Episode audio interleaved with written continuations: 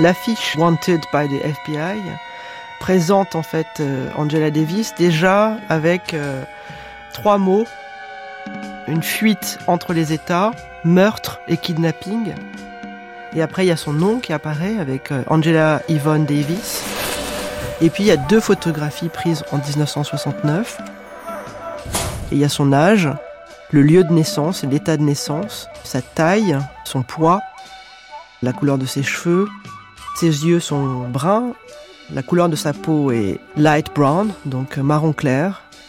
Elle est teacher, donc enseignante. La race, c'est Negro. Et la nationalité est American. Attention, Angela Davis est recherchée pour euh, kidnapping, pour meurtre. Elle est considérée comme euh, possiblement armée et dangereuse.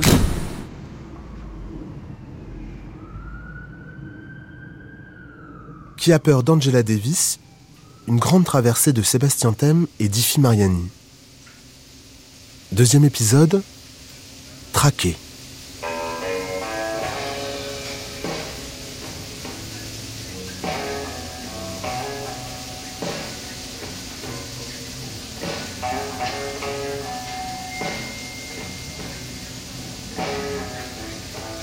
Après mon voyage en Europe, en arrivant en Californie, j'avais hâte de m'engager dans la lutte. Il n'y avait pas grand-chose à faire qu'attendre la reprise des cours à l'université. Alors j'étudiais, faisais connaissance avec des étudiants et des professeurs de philosophie, et j'attendais, j'attendais. Enfin, les pavillons des étudiants s'animèrent. Mais je dus admettre ma déconvenue. J'avais beau chercher des gens noirs sur le campus, il n'y en avait toujours pas. Je sillonnais le campus, examinais les bulletins, lisais les journaux, parlais à tous ceux qui étaient susceptibles de savoir où est mon peuple. Quand j'ai voulu m'engager dans des organisations politiques de San Diego, je n'ai pas été très bien accueilli. Certains m'ont prise pour une espionne. Ils se méfiaient de cette femme noire venue d'Europe qui voulait savoir ce qui se passait dans la communauté. On aurait dit que j'allais imploser et il me fallait trouver vite un exutoire à mon désir de participer au mouvement de libération. Je me tournais donc vers l'organisation radicale des étudiants du campus et participais à la préparation d'une action contre la guerre du Vietnam.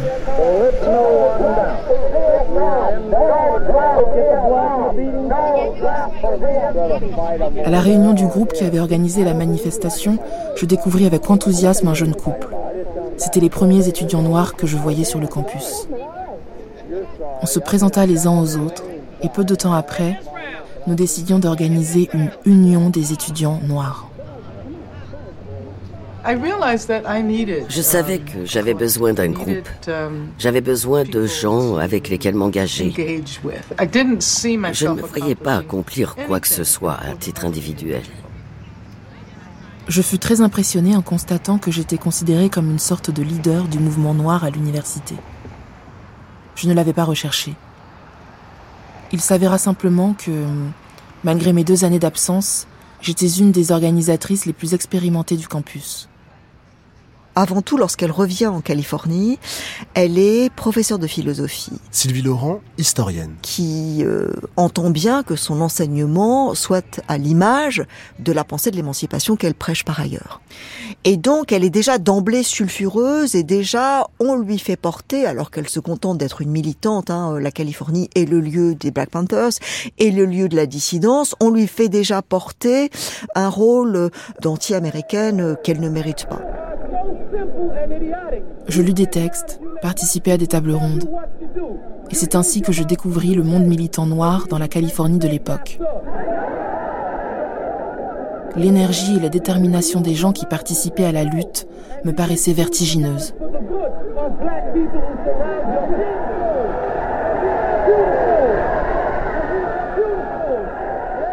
Quand mes obligations universitaires de la semaine étaient remplies, je sautais dans ma vieille Buick et parcourait à toute allure la nationale entre la Jola et Los Angeles, pour aider les autres à abattre le travail, le vrai travail, celui de la lutte.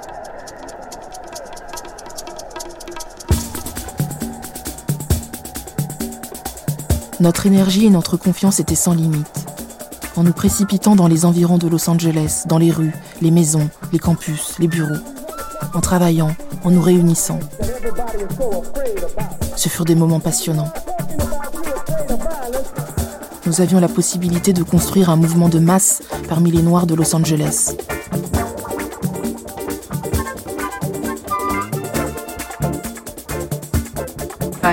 Je me suis engagée très brièvement auprès du comité non violent de l'université et de l'association des étudiants noirs du campus.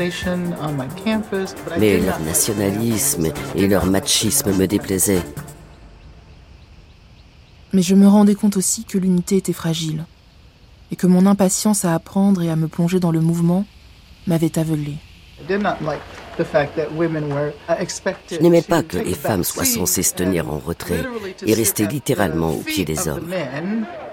Ça m'a fait beaucoup de bien de rencontrer Franklin Alexander et sa femme Kendra. Au SNCC, nous étions trois femmes dans l'équipe des débuts. Bobby, René et moi. Certains frères ne faisaient leur apparition que pour les réunions d'équipe, quelquefois. Et chaque fois que nous, les femmes, nous engageons dans quelque chose d'important, ils parlaient des femmes qui prenaient l'organisation en main. Ils appelaient cela un coup d'État matriarcal. Tous les mythes concernant les femmes noires faisaient surface. Bobby, René et moi étions trop dominatrices. Nous essayions de tout contrôler, y compris les hommes. Ce qui signifiait que nous voulions voler leur virilité. Certains insistaient, en jouant des rôles si importants dans l'organisation, nous faisions le jeu de l'ennemi qui voulait que les hommes noirs soient faibles et incapables de se prendre en main. Ils insistaient sur le fait que les femmes ne devaient pas jouer le rôle de leader. Une femme était faite pour inspirer son homme et éduquer ses enfants à lui. C'est dès cette époque que je rencontrais des situations qui devaient devenir le problème constant de ma vie politique.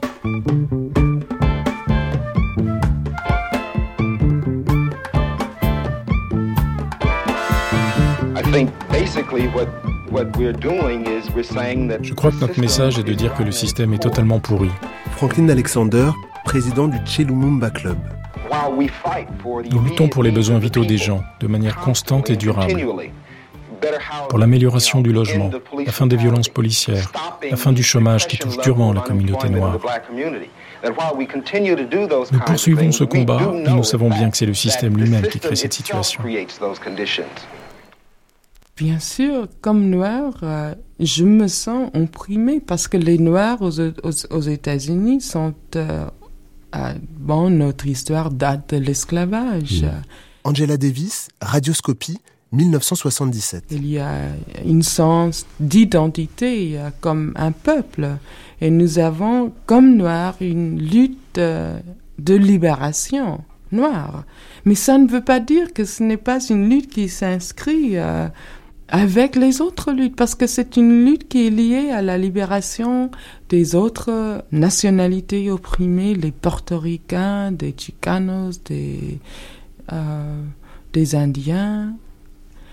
Et c'est une lutte aussi qui est très liée à la lutte de la majorité des Blancs aux États-Unis.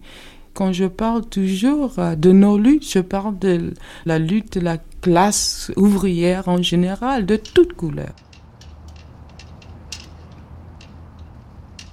Lorsque l'antenne du SNCC de Los Angeles disparut, j'en étais à un point de ma vie et de mon évolution politique où j'avais besoin de participer aux activités d'un parti sérieux et révolutionnaire.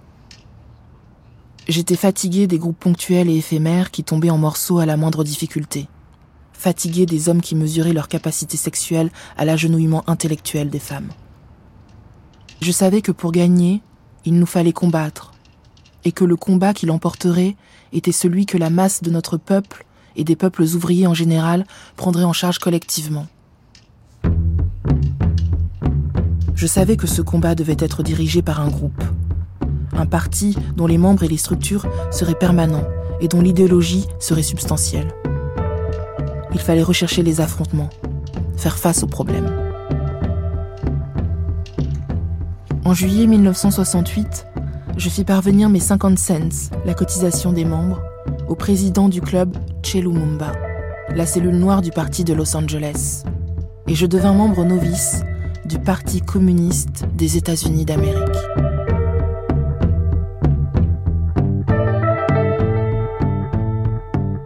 Lorsqu'elle écrit son autobiographie avec l'aide d'une autre de ces grandes voix noires euh, féminines, qui Toni Morrison, qui l'aide à euh, euh, trouver la grammaire, le vocabulaire, le récit politique de son aventure, qui n'est pas une aventure personnelle, qui est la voix de millions de Noirs qui ont lutté pour la liberté, elle reprend le combat des Harriet Tubman, elle reprend le combat de toutes ces femmes qui, avant elle, ont réussi à porter la parole de la féminité, de euh, l'identité noire, de l'oppression et euh, d'une certaine façon de l'anticapitalisme. Donc elle s'inscrit dans une tradition, mais en même temps, elle cherche à euh, briser peut-être ce qu'ont été des luttes collectives dans lesquelles elle ne trouvait pas sa place y compris le mouvement des droits civiques façon christianisme social de Martin Luther King, y compris les Panthers, le Black Panther Party for Self-Defense, dont elle sera une compagnonne de route, mais dont elle, au, sein duquel elle ne trouvera pas la place que son désir de porter une voix féminine lui a imposé, et puis enfin le Parti communiste, au sein duquel elle ne sera jamais une staliniste pure et dure, adoptant la doxa. Donc elle est à la fois libre penseuse et femme de tradition.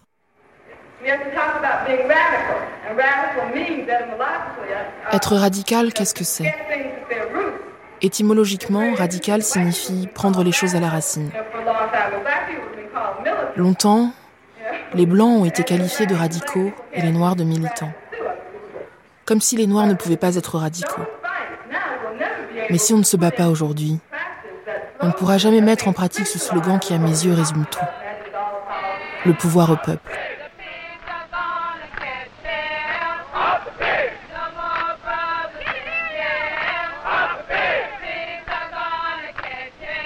La révolution est une chose sérieuse. La chose la plus sérieuse dans la vie d'une révolutionnaire. Quand on s'engage dans la lutte, ce doit être pour la vie.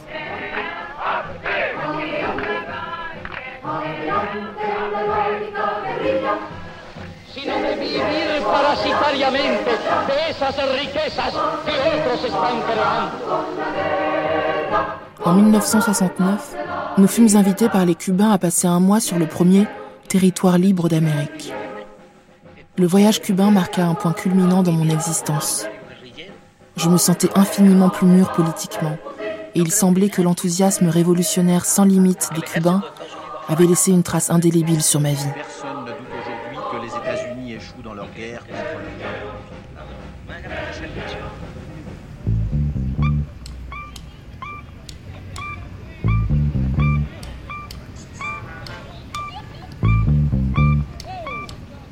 À mon retour, j'appris que le gouverneur Ronald Reagan avait donné ordre au recteur du campus de Los Angeles de me demander officiellement si j'étais membre du Parti communiste. Ma conviction, même si je n'ai pas de preuves, ma conviction profonde est que le fait même d'avoir engagé mademoiselle Davis était une provocation. Elle est subversive, elle ne s'en est pas cachée, à une époque où le gouverneur de la Californie s'appelle Ronald Reagan, euh, qui n'est pas encore la voix et le visage de la révolution conservatrice, mais qui est déjà bien avancé euh, sur le chemin d'un parti républicain certainement réactionnaire qui considère que les Noirs sont un peu trop bruyants et sont goût, et donc qui très rapidement euh, la licencie. Hier, c'était la rentrée à l'Université de Californie. Angela Davis s'apprêtait à donner son premier cours malgré la polémique qu'elle a déclenchée en avouant être membre du Parti communiste. Le conseil de l'université a décidé qu'elle ne pouvait pas enseigner à l'université pour cette raison. Edwin Reineck, lieutenant-gouverneur de Californie. Dans sa lettre au président de l'université, elle dit que le changement social est nécessaire aujourd'hui et qu'il nécessite la violence et le militantisme. On n'a pas besoin de cela ici. Elle doit être renvoyée.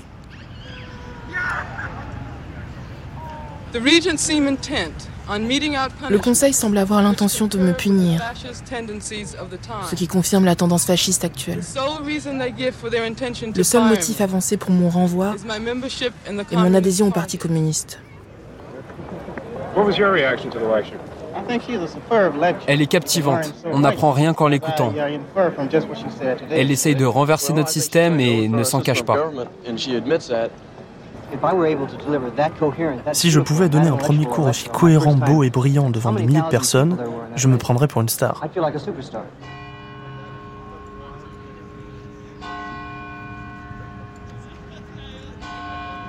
Angela Davis choisit de s'engager au Parti communiste au moment de la guerre froide. Rokaya Diallo, journaliste. À une époque où alors on est après le McCarthyisme, cette époque qu'on appelle entre guillemets la chasse aux sorcières, où en fait McCarthy euh, et le gouvernement américain essayent d'identifier dans les élites notamment toutes les personnes susceptibles d'avoir une proximité avec le Parti communiste et euh, entament des procès, euh, des exclusions. Et elle choisit de s'engager auprès du Parti communiste dans un contexte où d'une certaine manière ça peut être considéré comme trahir la nation américaine et ses idéaux. Et c'est cette pensée, en fait, c'est ça que je trouve intéressant, c'est que pour construire sa pensée antiraciste, sa pensée féministe, elle puise dans des théories qui sont liées euh, à la pensée communiste. Et euh, c'est d'ailleurs en tant que communiste qu'elle choisit de se présenter à l'élection présidentielle dans les années 1980 en tant que membre du Parti communiste. Aux États-Unis, si on est actif politiquement comme révolutionnaire, comme communiste, comme progressiste, il y a toujours des menaces. Mais vous sentez une menace physique euh, oh, La police, euh, euh, où je, je, vis aux États-Unis, la police est toujours là. Et, vous acceptez je, pas? je, reçois des, menaces, mais non seulement moi, parce que je, suis, je ne suis qu'un individu, c'est tout. Mais vous acceptez tous les risques euh, qu'entraîne votre lutte, y compris, euh, si je dois dire le mot, y compris la mort. Mais c'est nécessaire. Euh, si on est vraiment engagé dans la lutte pour la justice, pour la liberté, la lutte pour le socialisme, les risques doivent être acceptés.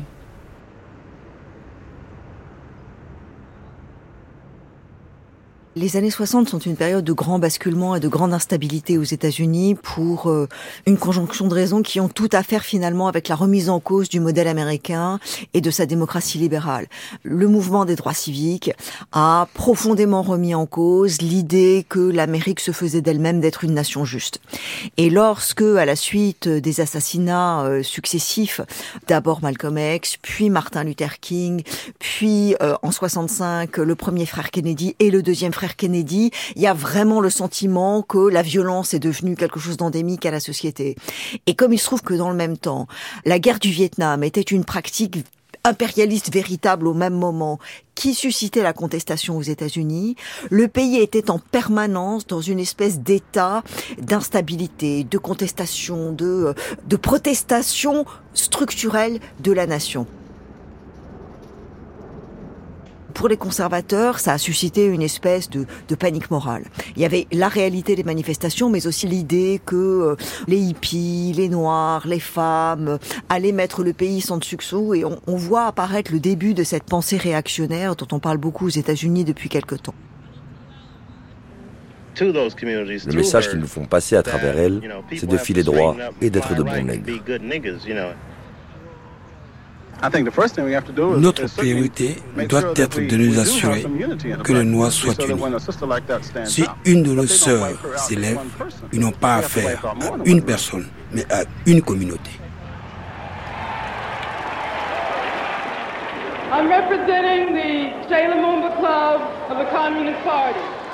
Je représente le Che Lumumba Club du Parti communiste.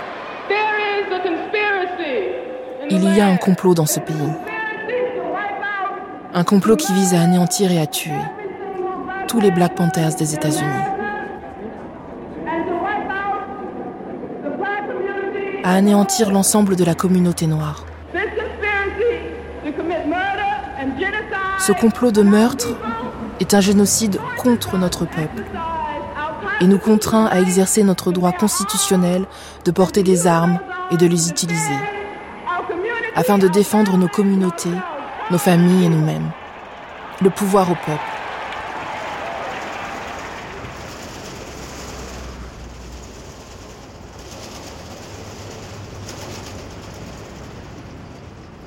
La répression battait son plein dans l'ensemble du pays. Ceux qui étaient le plus atteints par les combines judiciaires et la violence policière étaient les panthères noires. le gouvernement avait décidé de balayer le parti dans le pays entier. Et les forces de police de la plupart des grandes villes s'étaient retournées contre les comités locaux des panthères noires. Pour moi, défendre les panthères, c'était nous défendre nous-mêmes. Si le gouvernement pouvait, sans crainte de représailles, poursuivre son agression raciste à leur égard, elle ne manquerait pas d'être bientôt dirigée contre d'autres organisations et finirait par englober l'ensemble de la communauté.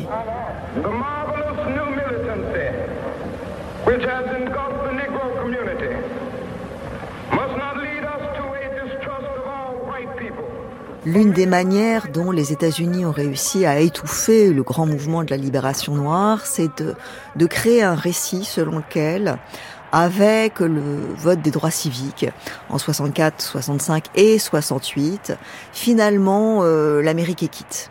Elle a payé sa dette, elle a réparé ses erreurs, elle a donné aux Noirs le droit de vote, et que la raison pour laquelle elle a euh, concédé à ses demandes, c'est parce que le mouvement des droits civiques était pacifiste, euh, qu'il était légaliste, que Martin Luther King était un bon chrétien. Et donc s'est mis en place le petit discours selon lequel la séquence droit civique s'arrêtait avec 1968 et que, euh, d'une certaine façon, c'est par ingratitude que le mouvement s'est radicalisé et a continué à demander davantage. Toute une autre mouvance dans les milieux de la culture, dans les milieux activistes aux États-Unis, a voulu poursuivre ce mouvement de libération avec euh, pour objectif une libération plus substantielle qui attaquerait la question du chômage, de la brutalité policière, de la ségrégation dans le logement.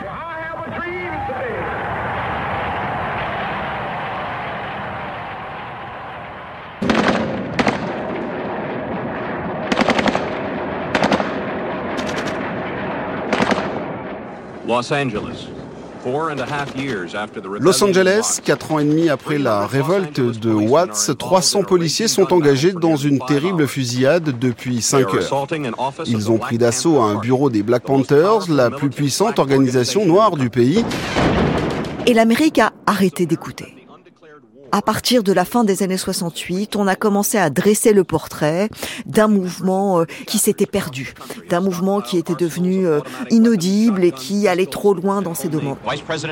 Le vice-président décrit les Black Panthers comme un groupe de criminels anarchiques et irresponsables.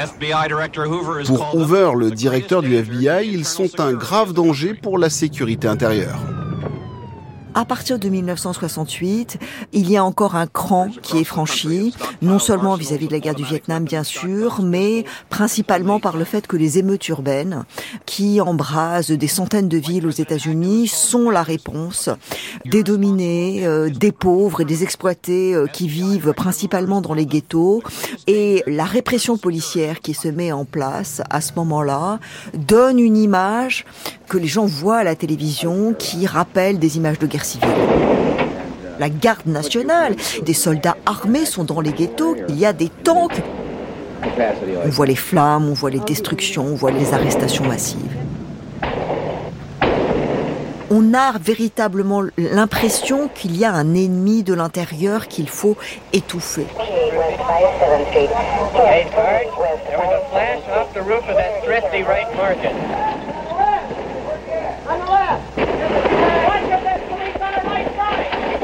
Attention à droite.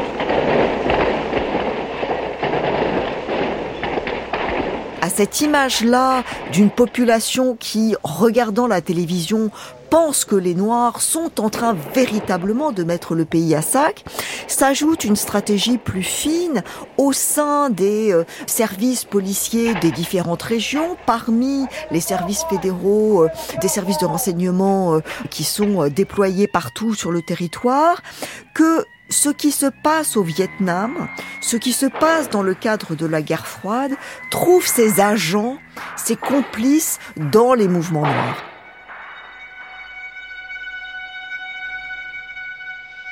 First one drops your hands, dead man. Lève les mains ou tu es mort.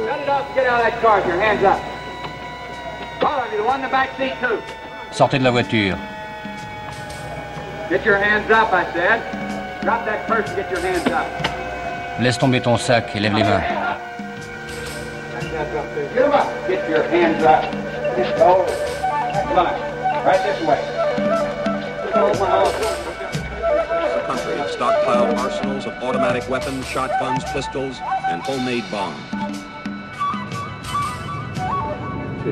Vous saviez que ça arriverait Comment aurais-je pu deviner que la police allait entrer dans un bureau des Black Panthers à 4h30 Ils ne s'en sont pas inventés. Quelqu'un qui était à l'intérieur a appelé pour dire que la police était venue attaquer le bureau. Envisagez-vous d'intervenir comme intermédiaire? Je ferai tout ce que je peux.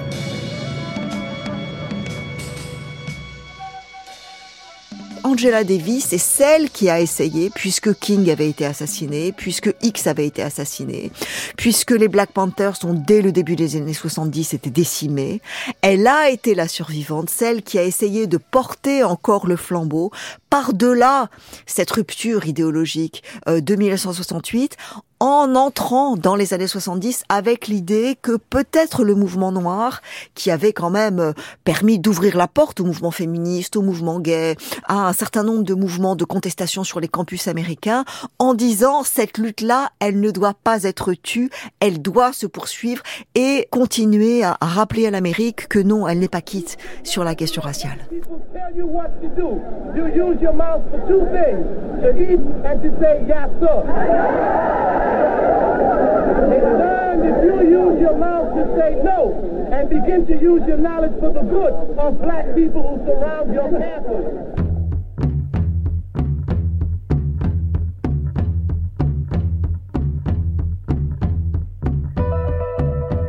En parcourant le Times de Los Angeles, je tombais sur la photographie en première page de trois hommes.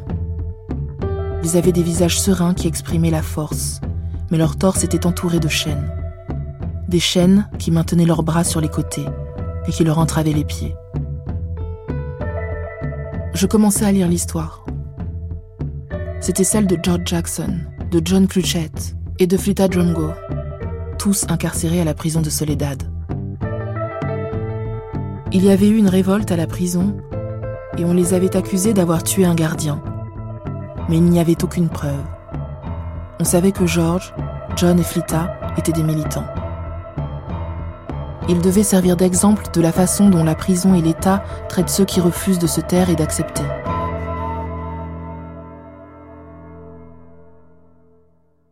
Lorsque j'étais professeur de philosophie à l'Université de Californie à Los Angeles, nous avons appris euh, du cas de trois prisonniers noirs, George Jackson, John Cluchet, Flida Drumgo. Ils étaient accusés d'avoir euh, tué un gardien en prison. Et nous savions que c'était à cause de leur euh, position politique, leurs activités politiques au, dans le prison même euh, qu'ils étaient accusés. Alors nous avons essayé de de créer un mouvement de masse, un mouvement organisé pour réclamer leur liberté.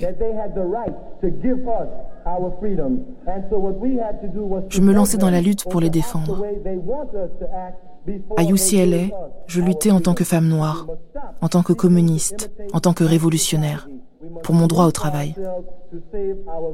Dans la prison de Soledad, George Jackson, John Cluchette et Flita Drumgo luttaient en tant qu'hommes noirs en tant que révolutionnaires pour leur vie.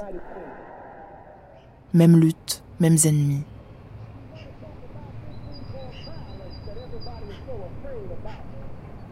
L'élan qui parcourait le groupe que nous formions était presque palpable.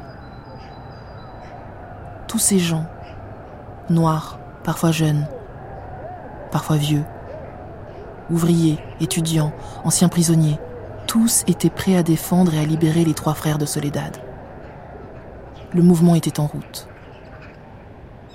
Les gens étaient animés par le désir immense et passionné de faire leur dent sur quelque chose, quelque chose qui ferait tomber les juges de leur banc, qui secourait l'indifférence des avocats commis d'office et chasserait la cruauté du regard des gardiens de prison.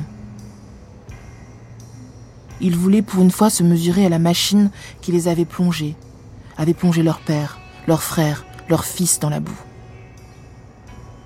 Beaucoup connaissaient George, John ou Flita mais leur colère, comme la mienne, s'élevait pour tous les fils des mers noires, dont la vie s'était figée, avait été détruite, dans toutes les soledades de ce pays.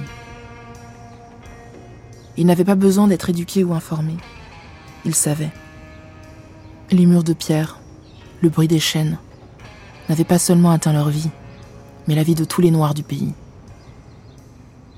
Quelque part, à un moment donné, ils avaient porté ces chaînes, ou connu quelqu'un qui les portait. De la fureur sauvage, de la résignation et du désespoir ancien, individuel, ils étaient passés à l'union, une union à tête d'hydre, qui disait d'une même voix Assez, c'est fini maintenant.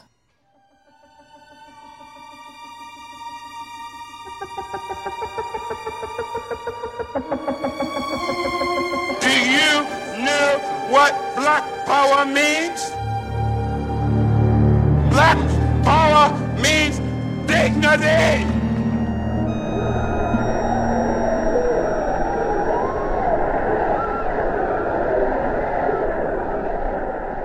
Des gens qui, comme Angela Davis, essayent de continuer à porter la parole de la libération. Dans un avant et un après 68 et ce mouvement insurrectionnel sont finalement de moins en moins audibles parce que le mouvement a été décrédibilisé. On accuse le mouvement des droits civiques, les mouvements antiracistes, les mouvements de ce qu'on appelle la nouvelle gauche aux États-Unis d'être responsables de cette dégradation démocratique aux États-Unis. Il y a quelque chose qui se joue comme un grand tournant qui est symbolisé par l'élection de, Nixon en 1968 qui sera celui qui dira maintenant est venu le temps de l'ordre et de la loi.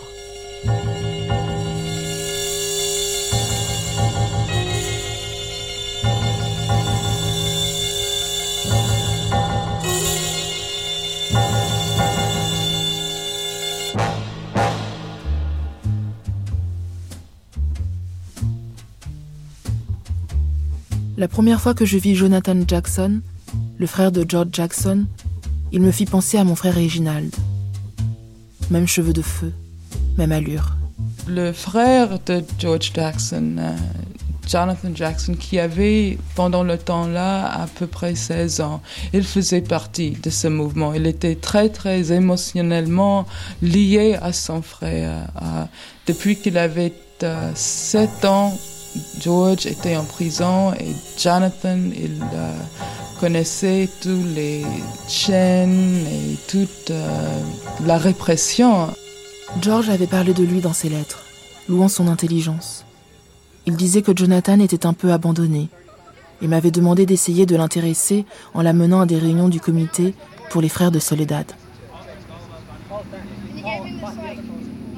Jonathan ne voulait parler que de George. Tout son intérêt, toutes ses activités étaient en quelque sorte dirigées vers son frère, prisonnier à Soledad. La dernière fois qu'il avait vu George libre, il avait 7 ans. Il en avait 16 aujourd'hui. Et c'était parce qu'elle avait été limitée par les box des visiteurs en prison, par les deux pages de lettres censurées, que leur fraternité tendait tout entière vers un seul but. Comment sortir George de prison?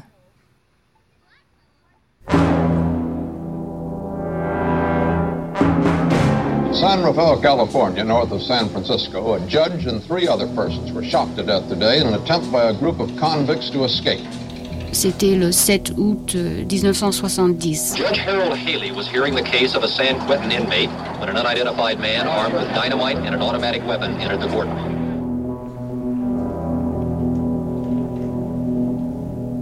« 7 août 1970. Le tribunal numéro 1, présidé par le juge Harold Haley, était en train de siéger. Au moment où Jonathan Jackson entra dans la salle et prit place dans les rangs du public, Rukel McGee, un autre prisonnier de San Quentin, témoin de la défense, s'était interrogé. Jonathan resta assis un moment. Puis il se leva, une carabine à la main, et ordonna à tous ceux qui se trouvaient dans la salle de ne pas bouger. Le prisonnier dont c'était le procès et deux témoins se joignirent à Jonathan. Le jeune Jonathan Jackson et un certain nombre de prisonniers qui étaient entendus à une audience kidnappèrent le juge. Certains témoins dirent ensuite qu'ils avaient entendu Libérer les frères de Soledad, libérer nos frères, et d'autres, libérer tous les prisonniers politiques. Le juge fut emmené, un pistolet sur la nuque, avec le procureur du district et plusieurs jurés, jusqu'à une camionnette garée devant le tribunal. Ils tentèrent de fuir et au moment où ils sortaient du tribunal, les gardes de la prison voisine de Marin County commencèrent à tirer. Un gardien tira sur la camionnette. En tirant, ils tuèrent Jonathan Jackson. Quand la fumée se dissipa, tous ceux qui étaient à l'intérieur avaient été tués ou blessés. Deux autres prisonniers, le juge et blessèrent quelques autres personnes. Le juge Haley était mort. Jonathan Jackson était mort. Jonathan a été tué, deux prisonniers ont été tués, un juge.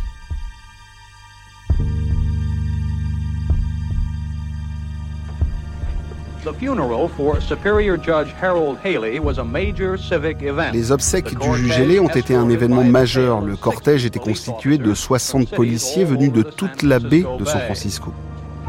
Judge Haley était une figure locale. Son décès choque et suscite la colère de ses pairs. Ses ravisseurs sont décrits comme des voyous qui se prenaient pour des révolutionnaires.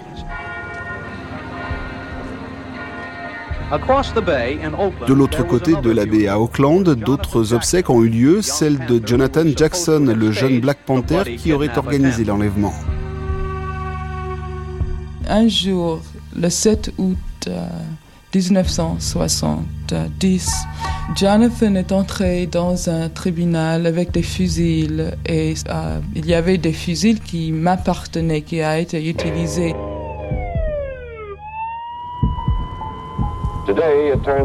Deux des armes utilisées dans le tribunal ont été achetées par Angela Davis.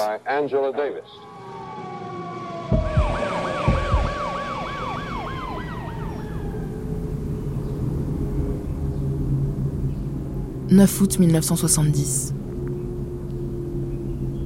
J'ai simplement regardé mon amie Hélène fouiller dans le sac à provisions, puis j'ai accepté la perruque qu'elle en extrayait pour moi. Je suis allée à la salle de bain et je me suis plantée devant le miroir en essayant de discipliner mes cheveux drus par un élastique étroit. J'enfonçais la perruque sur ma tête. Je ne pouvais risquer d'éveiller la suspicion du pompiste de la station-service où il nous faudrait faire le plein. Il ne fallait pas que j'attire l'attention de quiconque. Je dis à Hélène que nous partirions aussitôt qu'il ferait nuit. Nous attendions, en silence. Cachés derrière les rideaux tirés, nous écoutions les bruits de la rue qui nous parvenaient par la fenêtre légèrement entr'ouverte du balcon. Chaque fois qu'une voiture ralentissait ou s'arrêtait, chaque fois qu'un pas martelait le trottoir, je retenais mon souffle.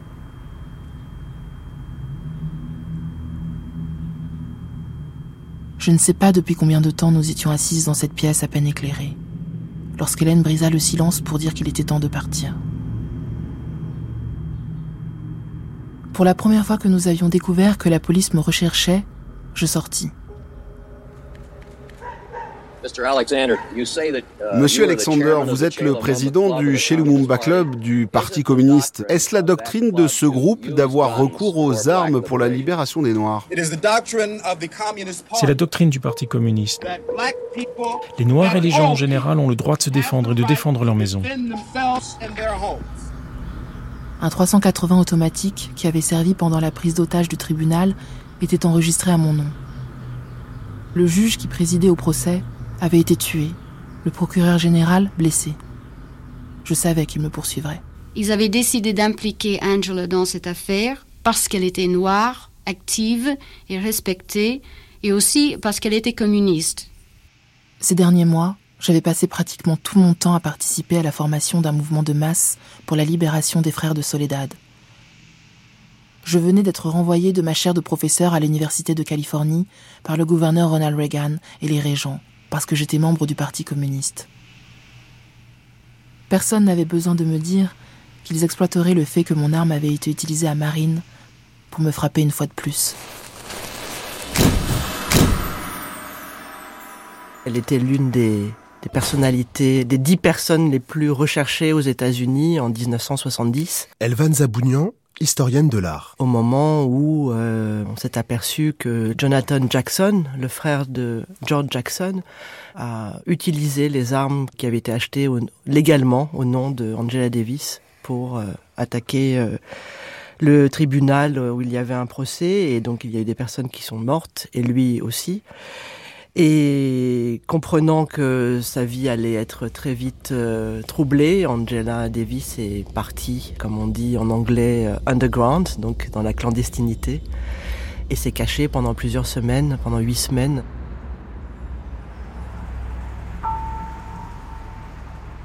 La route qui descendait qu'au parc au quartier noir qui entoure West Adams m'était familière.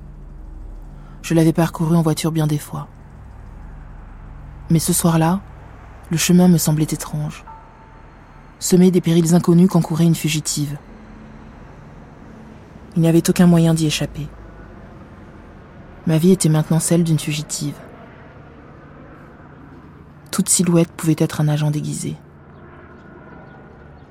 Mes ancêtres par milliers avaient attendu comme je le faisais, que la nuit tombe pour ensevelir leurs pas.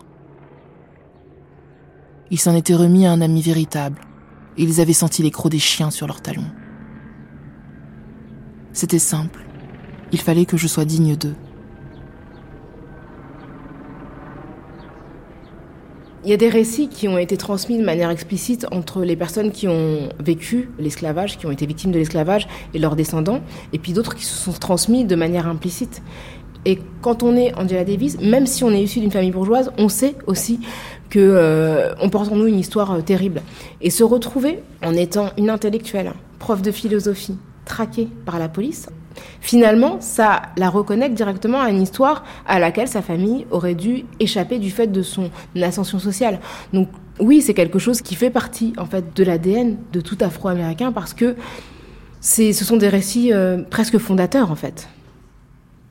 Le FBI a inscrit la militante noire Angela Davis sur la liste des dix fugitifs les plus recherchés. Elle est accusée de meurtre en Californie. On lui reproche l'achat d'armes pour la fusillade de San Rafael. Nous roulâmes toute la nuit jusqu'à Las Vegas. Puis nous prîmes un avion jusqu'à Chicago. Un premier appartement. Puis, dans la nuit, nous prîmes une autre voiture et partîmes sous une pluie de rue, vers une autre maison.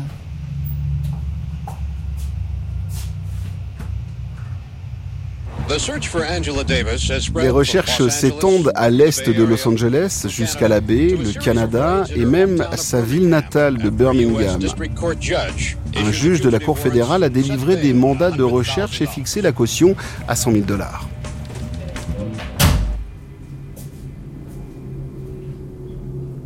Mon déguisement avait été parfait pour la première partie du voyage. Mais il ne suffirait pas dans une situation qui allait devenir de plus en plus dangereuse. La perruque bouclée, trop semblable par sa forme à mon afro, ne changeait pas réellement l'aspect de mon visage. Avant de quitter Chicago, on me donna une autre perruque, raide et empesée, qui avait une longue frange et des accroches-cœurs. J'épilai la moitié de mes sourcils, colla des fossiles sur mes paupières, endus mon visage de toutes sortes de crèmes et de poudres, et me fis une mouche noire juste au coin supérieur de la lèvre.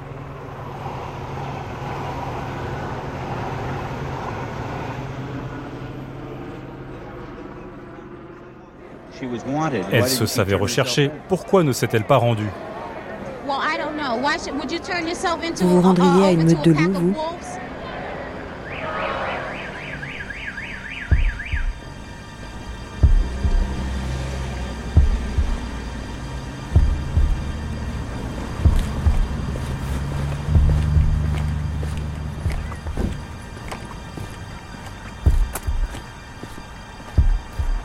Lorsqu'elle est accusée d'avoir fourni les armes à un jeune homme qui a tenté de faire libérer son frère lors de son procès, hein, les, fameux frères Jackson, et qu'elle est condamnée pour avoir été complice de ce qui finalement tourne en une prise d'otage qui mène à la mort de plusieurs personnes, elle sait très bien que ce qu'elle risque, c'est une peine absolument disproportionné, c'est-à-dire la prison à vie, voire le fait d'être exécuté par une, balle dans la tête à la faveur d'une arrestation un peu trop musclée. C'est comme ça que ça se passe. On est dans un monde et à une époque et dans un État des États-Unis où, si vous êtes noir et militant, votre espérance de vie est comptée. Nous avions décidé de mettre le cap sur Miami. Les aéroports étaient les lieux les plus étroitement surveillés. Et nous projetâmes un itinéraire en voiture jusqu'à New York, et en train jusqu'à Miami.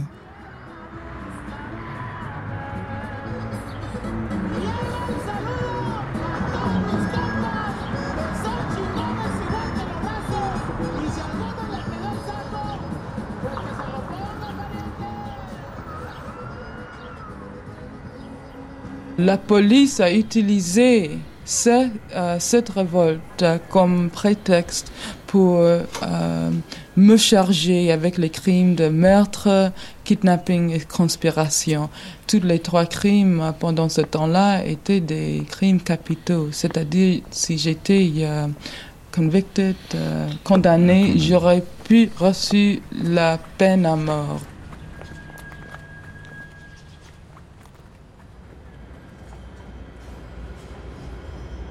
L'État lui est tombé dessus. L'État lui est tombé dessus, le FBI, il est devenu one of the most wanted. Françoise Vergès, politologue. Elle a été vraiment, euh, oui, euh, chassée pour chasser.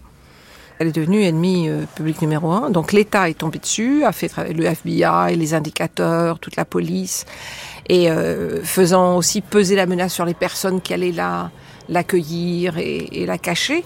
Donc c'était vraiment, et ça a été de partout, quoi. Ils ont tapé partout. John Edgar Hoover est la grande figure. C'est celui qui a fait le FBI tel qu'on le connaît. En fait, le FBI a quasiment été créé pour lui. Il est resté plus de 30 ans. Et euh, Edgar Hoover a été extrêmement important parce que c'est celui qui a réussi à articuler son anticommunisme viscéral à euh, la persécution des militants noirs aux États-Unis. C'est-à-dire que dès la Révolution russe et les, années 30, il a commencé, alors par mauvaise foi, par tactique ou parce qu'il en était convaincu, à expliquer que derrière tout militant noir antiraciste, il y avait un communiste caché qui venait subvertir les États-Unis. Or, il se trouve que de nombreux noirs étaient membres du Parti communiste, qui était le seul parti qui semblait euh, les accueillir et porter euh, leur demande d'émancipation.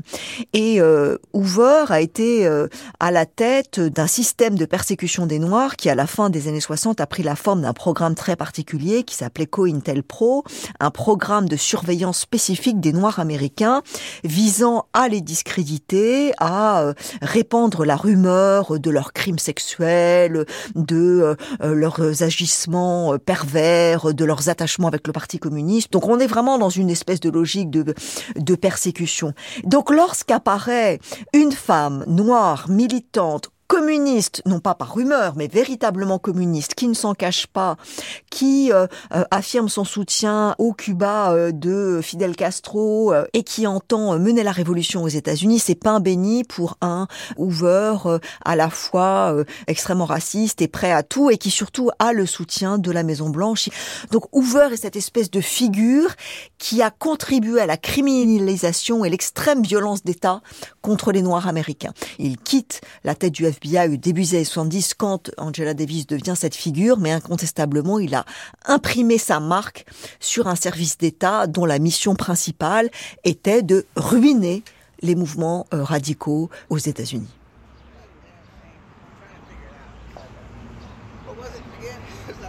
Quand l'État euh, décide de, que quelqu'un ou quelqu'une va devenir euh, ennemi numéro un et qu'il faut diffamer, détruire, isoler, emprisonner, il le fait. Il a les institutions pour ça, il a la police, les services secrets, l'armée, le tribunal, les médias.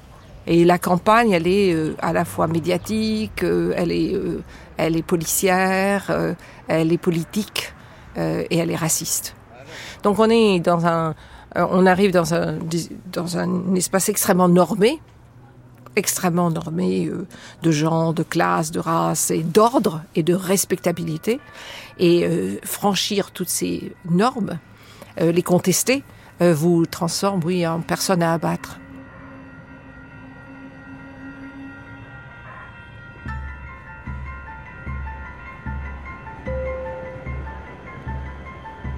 Dans un motel de la périphérie de Détroit, j'ouvris la télévision pour regarder les nouvelles. Aujourd'hui, Angela Davis, recherchée pour meurtre, kidnapping et conspiration à la suite de la fusillade du tribunal du comté de Marin, a été vue en train de quitter la maison de ses parents à Birmingham, Alabama. On sait qu'elle a assisté à une réunion de la section locale des Panthères Noirs. Quand les autorités locales finirent par retrouver sa trace, elle parvint à s'enfuir dans sa Rambler bleue de 59. De qui parlait-il? Je craignais pour ma famille. Mais je ne pouvais pas prendre le risque de leur téléphoner.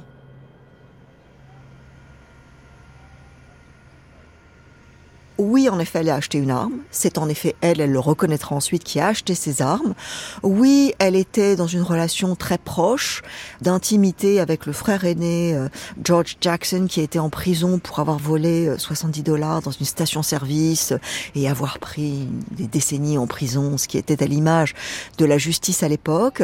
Mais il n'a jamais été prouvé qu'elle a donné ses armes pour que le jeune frère puisse prendre en otage euh, le juge et donc elle a été innocente de l'accusation. Donc sa cabale part d'un déni de justice. Sa cabale part d'un système judiciaire dans lequel quand vous êtes noir, vous êtes systématiquement coupable et puni à des peines absolument invraisemblables. De Détroit, nous roulâmes jusqu'à New York et nous montâmes dans un train qui mit près de deux jours à arriver à Miami. Elle part avec l'idée qu'elle va sauver sa peau, très simplement. Là, sous un aveuglant soleil de fin d'été, je me barricadais dans un appartement non meublé que mon ami David avait loué. Le FBI la traque pendant deux mois et cette traque fait d'Angela Davis l'icône qu'elle deviendra. Parce que alors qu'elle est clandestine, alors qu'on ne la voit plus, le FBI prend deux photographies d'Angela Davis dont ils font un montage pour que ça ressemble au fameux mugshot, c'est-à-dire ces photos de garde à vue qui, depuis des décennies, servent à criminaliser les Noirs aux États-Unis. À chaque fois qu'il y a un mouvement de lutte pour la liberté, on prend les photos des militants, on en fait un montage 4 par 4 pour donner l'image que c'est un criminel. Et donc cette image-là sera euh, circulée dans tout le pays avec le fameux wanted, recherché, qui fait d'Angela Davis une image, l'image de la criminalité noire.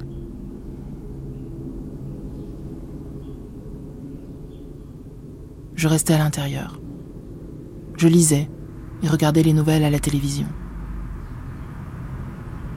Vers la fin du mois de septembre, des indices nous révélèrent que la poursuite se rapprochait et s'intensifiait.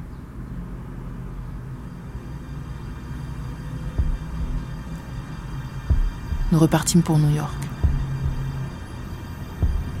Il y a un contraste entre cette image qui devient le symbole de sa toute visibilité et de sa puissance et Angela qu'on ne voit pas.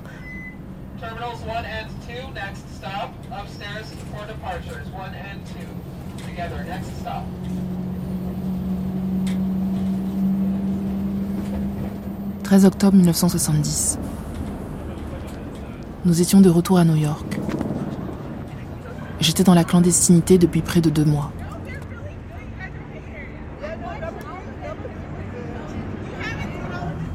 Je m'éveillais avec des sensations désormais familières. La gorge et l'estomac noués. Encore vingt longues minutes à essayer de rendre le maquillage des yeux acceptable. À la fin de cette matinée d'octobre, la situation était devenue désespérée. Nous arrivions rapidement au bout de nos ressources et toutes nos relations étaient sous surveillance. J'étais sans cesse préoccupée par la nécessité de fuir la police, et je me demandais combien de temps j'allais supporter l'isolement.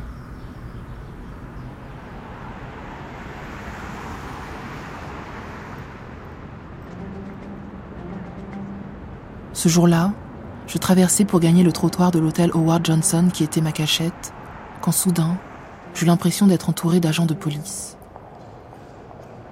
Au moment où je passais la porte vitrée de l'hôtel, je fus prise d'une envie soudaine de tourner les talons. Pendant l'interminable trajet de l'ascenseur jusqu'au septième étage, je parvins à me convaincre que mon imagination me jouait des tours. Pendant que David tournait la clé dans la serrure, quelqu'un ouvrit une porte de l'autre côté du couloir. Une frêle silhouette passa en nous dévisageant, et son irruption soudaine me plongea dans mes fantasmes terrifiants. Bien sûr, il était possible que ce ne soit qu'un client du motel qui descendait dîner. Mais quelque chose me dit que le dernier acte était commencé et que cet homme devait en avoir le premier rôle. J'eus l'impression de sentir quelqu'un derrière moi. Au moment précis où l'affolement aurait dû m'envahir, je me sentis plus calme et plus maîtresse de moi que je ne l'avais été depuis longtemps. Je redressai la tête et commençai à marcher vers ma chambre à grands pas, avec confiance. Au moment où je passais devant la porte ouverte qui était en face de ma chambre, l'homme frêle tendit la main et m'attrapa le bras. Il ne dit rien. Un bon nombre d'agents se pressaient derrière lui, tandis que d'autres surgissaient d'une chambre située de l'autre côté du couloir. Angela Davis. Êtes-vous Angela Davis?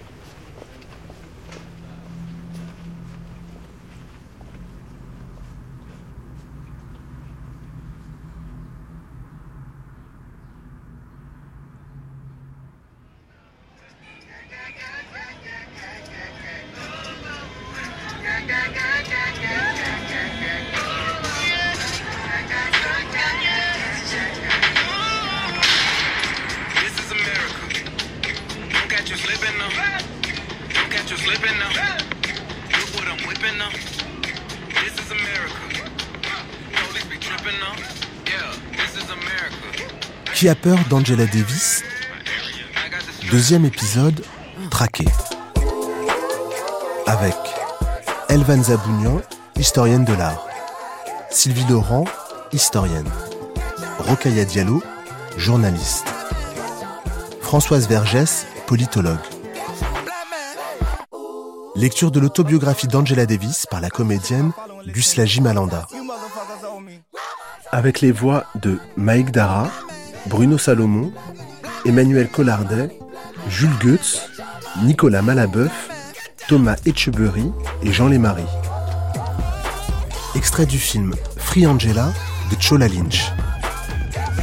Remerciements Hélène Frappa et Naïl Verendoy. Traduction Thierry Beauchamp. Archivina Mylène Touché. Documentation Anne-Lise Signoret. Documentation musicale Antoine Villoz. Prise de son, Romain Luquins et Delphine Baudet. Mixage, Manuel Couturier. Collaboration, Maria Massila. Coordination, Christine Bernard. Une grande traversée de Sébastien Thème et Diffie Mariani.